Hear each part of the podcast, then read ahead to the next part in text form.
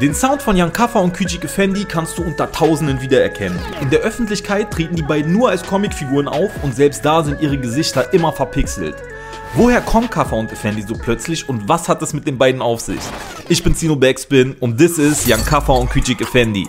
Ike ist die Abkürzung für Jan Kaffa und Küçük Effendi. Aus dem Türkischen übersetzt bedeuten ihre Namen so viel wie Jan Kopf und kleiner Herr. Und das war's auch schon fast mit Infos, die man einfach so über die beiden findet. Denn in der Öffentlichkeit treten Kaffa und Effendi ausschließlich als Comicfiguren auf und selbst da sind ihre Gesichter immer verpixelt. Man weiß weder wie alt sie sind, noch woher sie kommen. Eins der wenigen Details aus dem Leben der beiden ist, dass sie sich meistens nicht an den gleichen Orten aufhalten, viel unterwegs sind und die Themen sowie das musikalische Grundgerüst meistens in Hotelzimmern entsteht. Im Studio ist man nur dann, wenn man das, was man vorher fein säuberlich ausgearbeitet hat, aufnehmen will. Über Jan Kaffer weiß man außerdem, dass er zeitweise in Paris und dort als Model gearbeitet hat. Das war's an privaten Infos von den beiden. Für alle weiteren Infos über Icke muss man sich auf die Musik der beiden verlassen. Wie viel da echt und wie viel künstlerische Fiktion ist, muss der Hörer aber am Ende des Tages selbst entscheiden.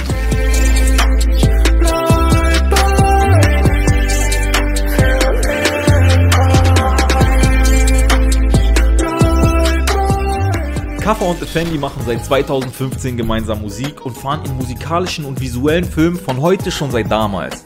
Aber was macht die Kunst der beiden genau aus?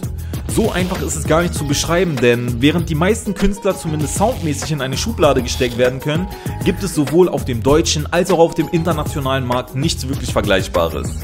Irgendwie klingt ihre Musik aus einer Mischung von 808 Beats, Cloud Rap mit extrem hochgepitchten und mit sehr viel Hall versehenen Kopfstimmen und RB Melodien plus Ambient Einflüssen.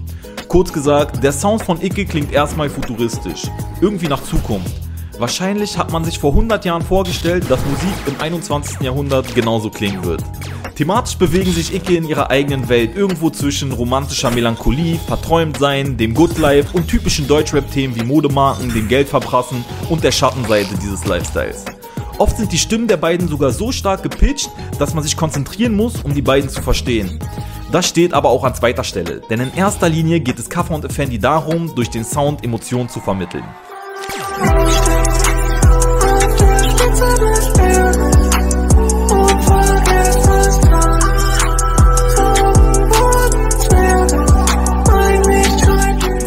Bei Kaffer und Effendi stimmt die Gesamtästhetik.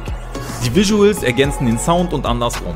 2018 veröffentlichten die beiden ihre erste EP namens Helmut, eine Referenz an den Designer Helmut Lang. Mode spielt so oder so immer wieder eine große Rolle bei dem Duo mit dem besten Kleiderschrank der Welt. Zum Beispiel huldigen sie auch Karl Lagerfeld in ihrem Video zu Prada Abi mit einer riesigen Statue von ihm. Passend zu ihrem surrealen Auftreten als Comicfiguren gibt es häufiger Referenzen an Künstler des Surrealismus wie Dali oder Magritte.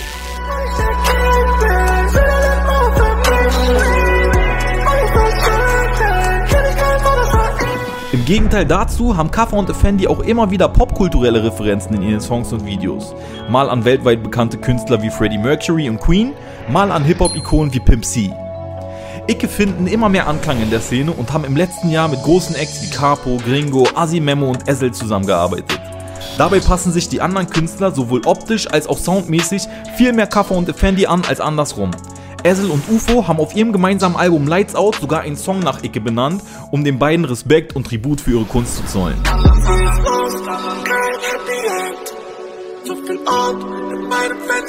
Mit der Helmut EP und vor allem der Single Diamonds konnten Kaffer und Effendi erstmals ordentlich Aufmerksamkeit auf sich ziehen. Auch Summer Jam und Elias hatten in einem Interview nur Gutes über die beiden zu sagen. Was sagst du? Sagst oh, du, reicht das Unglaublich ignorant, super, direkt. Direkt dir? Direkt dir. Auf dem Mixtape und ersten richtigen Release U-Boot fahren Icke ihren Sound natürlich konsequent weiter. Verzerrte Kopfstimmen mit viel Hall, Synthie-Beats, melodische Hooks und irgendwie das Gefühl von Verträumtheit. Aber warum eigentlich der Titel U-Boot? Tja, wir sind im U-Boot. Es ist Sommer, das Wetter ist perfekt. Die See ist klar, die Wassertemperatur ist nice. Die Sitze sind zurückgelehnt. Ob das aktuelle Mixtape darum auch Dickicht heißt? Weil Kaffer und Effendi, wie auch schon in dem U-Boot, versteckt sind und die Szene von dort aus beobachten? Auf jeden Fall haben sie mit Dickicht auch ihr erstes physisches Release veröffentlicht. Letztes Jahr konnten sich Kaffer und Effendi ein Deal bei Sony Music sichern und um das Management kümmert sich übrigens Dingens, der Bruder von CEO.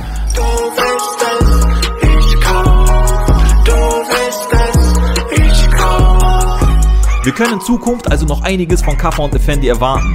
Ob sich die beiden jemals zeigen werden, wie Live-Auftritte in Zukunft aussehen werden und wie lange es dauern, bis der Sound der beiden einen eigenen Namen hat, werden wir sehen. This Is ist ein Podcast von Alles Gold. Die Redaktion mache ich, Zino Backspin. Also jetzt schön einmal alle auf Folgen klicken und keine Folge mehr verpassen. Die besten Songs gibt es in der Alles Gold Playlist auf Spotify, Deezer, Apple Music und Co. Ach ja, und natürlich YouTube und Insta-Abo nicht vergessen. Ciao.